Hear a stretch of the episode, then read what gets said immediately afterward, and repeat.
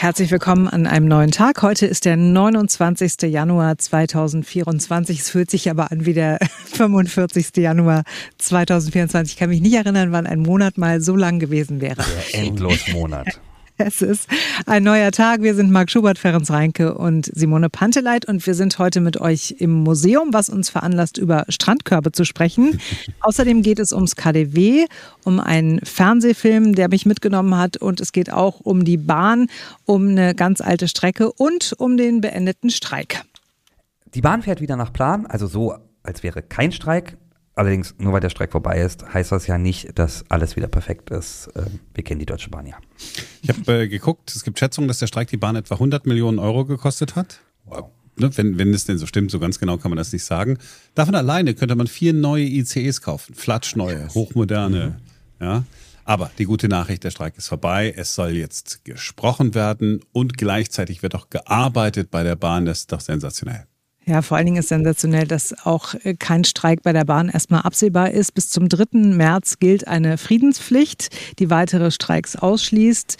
Und diese Friedenspflicht kann gegebenenfalls auch noch verlängert werden. Eine spannende Woche wird es auch fürs äh, KDW. Das KDW bzw. das Mutterunternehmen äh, wird, die KDW Group wird in dieser Woche Insolvenzantrag stellen, hat möglicherweise Insolvenzantrag auch schon gestellt. Das schreibt die Süddeutsche Zeitung, sei alles schon passiert in der vergangenen Woche. Und die große Sorge ist natürlich vor allen Dingen für die Mitarbeiter und auch was, was Kunden so denken, ist, wenn man hört Insolvenz, denkt man gleich Pleite, denkt man dicht machen, mhm. ausräumen und äh, die nächste Betonwüste steht irgendwo rum. Aber in dem Fall beim KDW ist ja so gesehen alles in Ordnung. Also das KDW an sich macht offensichtlich Profite, könnte immer mehr sein, vermutlich. Der Handelsverband sagt, ach, das wird schon. Die Wirtschaftssenatorin sagt, das wird schon. Und dann können wir alle dann wieder dahin gehen, wenn wir denn wollen, auch in Zukunft und müssen uns keine größeren Sorgen machen, wird jetzt ein bisschen umstrukturiert. Das KDW ist unkaputtbar.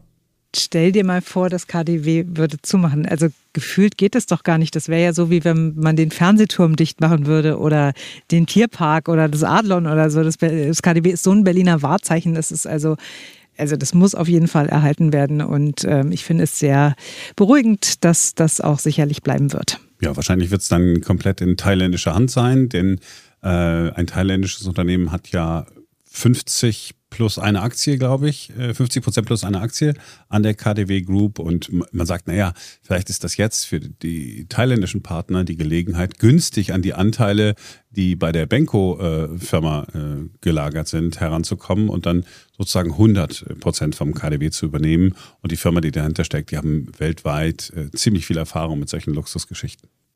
Ganz kurz. So, jetzt nehmen wir euch nochmal mit in den Südwesten äh, von Berlin, nach äh, Lichterfelde und Zehlendorf. Und äh, wir sprechen nochmal über das Thema Bahn. Dort sollen perspektivisch noch mehr Bahnen rollen, denn die alte Görzbahn, die soll wiederbelebt werden. Die Strecke, die ist bis vor ein paar Jahren von Güterzügen genutzt worden. 1925 ist sie entstanden als Pferdebahn, damals von der Optischen Anstalt von Karl Paul Görz angelegt, deswegen Görzbahn. Dort sind unter anderem Kameras und auch Periskope für U-Boote gebaut worden damals. Der Hauptausschuss des Berliner Abgeordnetenhauses hat gesagt, für die nächsten vier Jahre gehen wir mal 19 Millionen Euro für einen Testbetrieb auf eben dieser stillgelegten äh, Bahnstrecke zwischen dem Bahnhof Schönow an der Görzallee, die ja auch so heißt, weil, ne, weil Paul Görz und so, und äh, Lichterfelder West. Also, da rollt bald wieder was. Ja, und wie außerordentlich gut das für uns alle bei uns in Berlin sein könnte, das äh, sagt euch unser Berlin-Reporter Christian Fuchs. Der war heute früh mit einem echten Bahn- und vor allem Görzbahn-Enthusiasten verabredet. Ja, der erste Zug, der ist schon wieder hier auf der Strecke gefahren. 2018 wurde die stillgelegt.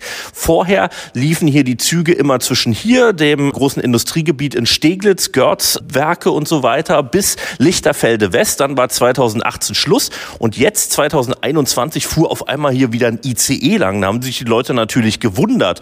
Wer sich nicht gewundert hat, war Frank Jander. Der steht gerade neben mir hier. Er ist der Vorsitzende von der Arbeitsgemeinschaft Märkische Kleinbahn. Wir stehen gerade in Ihrer Fahrzeughalle, Herr Jander. Das ist ja schon beeindruckend. Alte Rangierbahn. Und Sie haben schon gesagt, die da hinten mit dem Kran drauf, die soll dann auch wieder auf der Strecke fahren. Äh, so ist das tatsächlich. Das ist ein Fahrzeug, was zwar historisch hergerichtet ist, was auch im Museumsbetrieb im Einsatz war und ist, was allerdings auch für die Herrichtung der Strecke, für die Instandhaltung der Strecke auch weiter genutzt werden kann in Zukunft. Ja. Wie froh waren Sie, als Sie gehört haben, Mensch, das soll jetzt tatsächlich äh, so sein, da sollen jetzt wieder auch Millionen reingesteckt werden, es soll ein Konzept erarbeitet werden? Ja, riesig, das kann man gar nicht anders sagen. Also uns ist die Klappe gefallen, uns allen, äh, die ist gar nicht wieder zugegangen, auf gut berlinerisch gesagt. Äh, wir waren schon kurz davor aufzugeben, weil sich das über Jahre hinweg hingezogen hat und keine wirklichen Fortschritte erkennbar waren. Und mit einmal diese Finanzspritze, die dort zumindest in Aussicht gestellt ist jetzt erstmal, äh, das hat uns von den Stühlen gerissen, allesamt. Sie äh, beschäftigen sich mit der ganzen Historie der Strecke und so, kennen sich da wirklich in- und auswendig aus. Wie kann das denn wirklich dann praktisch funktionieren? Ja, da gibt's verschiedene Optionen. Dieser Museumsbetrieb, der war und ist ja im Grunde genommen nur ein Abfallprodukt des, des gewerblichen Verkehrs. Und der ist in zwei Varianten denkbar. Zum einen eben als öffentlicher Personenverkehr äh, hier zu den Görzwerken runter, um die Verkehrsanbindung zu verbessern. Und zum zweiten eben auch wieder im Schienengüterverkehr perspektivisch und zwischenzeitlich, wie es dieser Test-ECE dann eben auch schon gemacht hat, für Testzwecke zum autonomen Fahren oder ähnlichem. Das kann man alles machen und man muss so sagen, hier fährt eine Buslinie, ne? die steht tatsächlich äh, besonders nachmittags immer im Stau, weil hier natürlich viel Autoverkehr ist. Da könnte so eine Bahnlinie tatsächlich für eine Menge Entspannung sorgen. Absolut, und deswegen ist das äh, für uns auch auf jeden Fall Grund, da dran zu bleiben. Wir haben uns das auf Wiedervorlage gelegt im Redaktionskalender und spätestens zum Sommerbeginn, da schicken wir unseren Berlin-Reporter Christian Fuchs dann nochmal hin und dann gibt es ein Update, ob das mit der Görzbahn wirklich was wird, dort in Zehlendorf und Lichterfelde. Wir hoffen, euer Wochenende war erholsam und gleichzeitig hat es auch den ein oder anderen Erkenntnisgewinn gebracht. Ich für meinen Teil habe zwei Erkenntnisse gewonnen. Am Samstag war ich in der Nochmall, dem Gebrauchtwarenhaus der BSR. Da habe ich schon so viel drüber gelesen und gehört, dass ich mir das selber mal angucken wollte. Und da kann man Geschirr, Möbel, Klamotten und so weiter aus äh, Spenden oder aus Haushaltsauflösungen sehr günstig kaufen. Ich fand das da total nice gemacht. Wirklich war rappelvoll, ganz viele Leute da und deswegen also auch eine klare Empfehlung. Guckt euch das selbst mal an, es lohnt sich. Und gestern Vormittag war ich im Barberini im Museum in Potsdam, wo gerade die Ausstellung über Edward Munk läuft, den ihr wahrscheinlich auch vor allem wegen des Bildes Der Schrei kennt.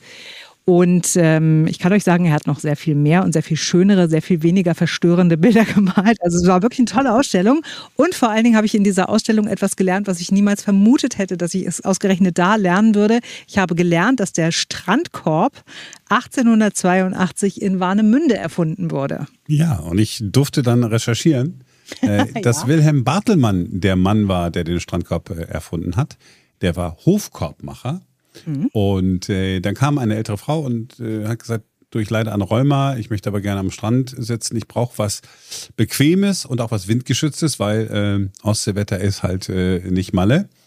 So wird sie es nicht formuliert haben, nehme ich an, aber sinngemäß, ja, sinngemäß. Ja, und dann hat er den ersten Strandkorb entdeckt.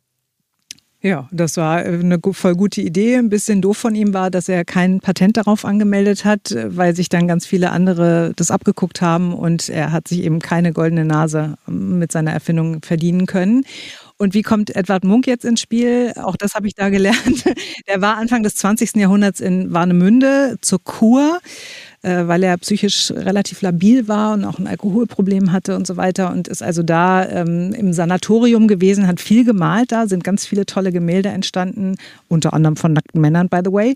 Und ähm, das wurde eben in der Ausstellung thematisiert, dass er eine ganze Weile über mehrere Monate in Warnemünde war und dass kurz zuvor 1882 dort eben der Strandkorb erfunden worden war. Und ich nehme an, 1882 und 1883 war es schöner da in Warnemünde. Also Warnemünde ist ja schön, aber so wenn da jetzt so im, im Sommer schon mal bist, mir ist manchmal ein bisschen zu voll, ein bisschen zu viel Bambule. Ja, aber siehst du, also er hat tatsächlich dann gesagt, am Ende seiner Zeit, er wird da wohl nicht mehr hinkommen, weil erstens fand er die Leute viel zu spießig und zweitens war es ihm auch damals schon überlaufen und er hat gesagt, also reicht jetzt und äh, ich muss hier nicht mehr her. Tatsächlich. Ja, also man kann ganz viel lernen in dieser Ausstellung. Ist wirklich auch ein ganz tolles Museum, muss ich einmal mehr sagen. Und äh, Edward Munk, die Ausstellung geht noch bis zum 1. April, hat heute ab 10 Uhr und an anderen Tagen von 9 bis 19 Uhr geöffnet. Nur dienstags ist geschlossen. So, und dann müssen wir nochmal auf das Wochenende zurückgucken. Weil du heute früh erzählt hast, noch nicht in der Sendung, dass du, wie warst du, hast schlecht geschlafen wegen dieses, ja, Films? Ja, ich habe einen Film quasi weitergeträumt, den ich gestern Abend gesehen habe in der ZDF-Mediathek, Die Bürgermeisterin. Jeder Verfolgte genießt das Recht auf Asyl. Wir sollten alles tun, um dieses Heim zu verhindern. Die machen mir keine Angst. Ich bin Bürgermeisterin. Aber ich nicht. Und Leonie auch nicht. Hallo. Sind wir in Gefahr? Angst und Hass. Das ist alles, was sie erschaffen. Hier geht doch alles kaputt. Unser Leben, unsere Familie. Früher warst du stolz darauf, dass deine Frau Bürgermeisterin ist. Aber kapierst du es nicht? Da draußen sind Menschen, die uns umbringen wollen. Die Bürgermeisterin im ZDF.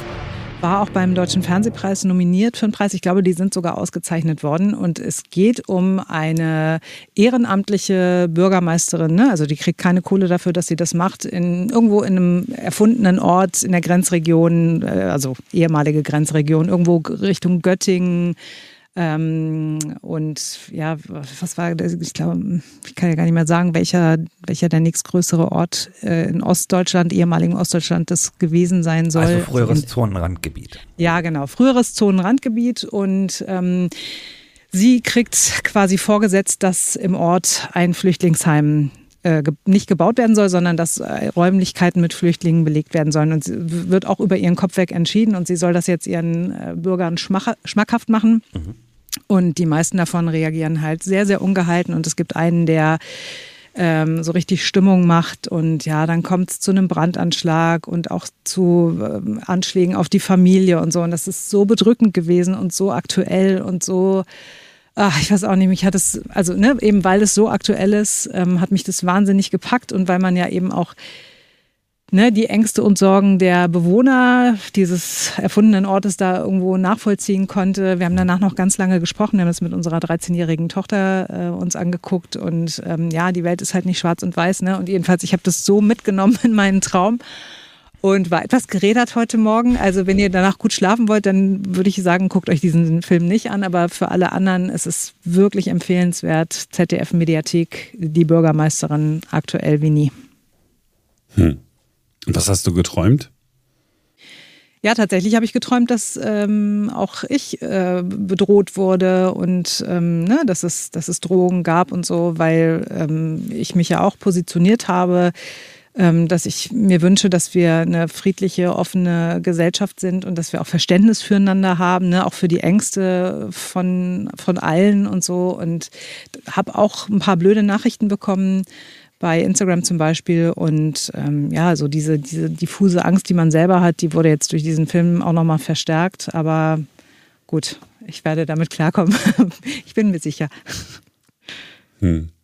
Themenbruch, keine Überleitung, die Marc Schubert sich wieder äh, an den, Ha- jetzt haben an den Haaren herbeigezogen.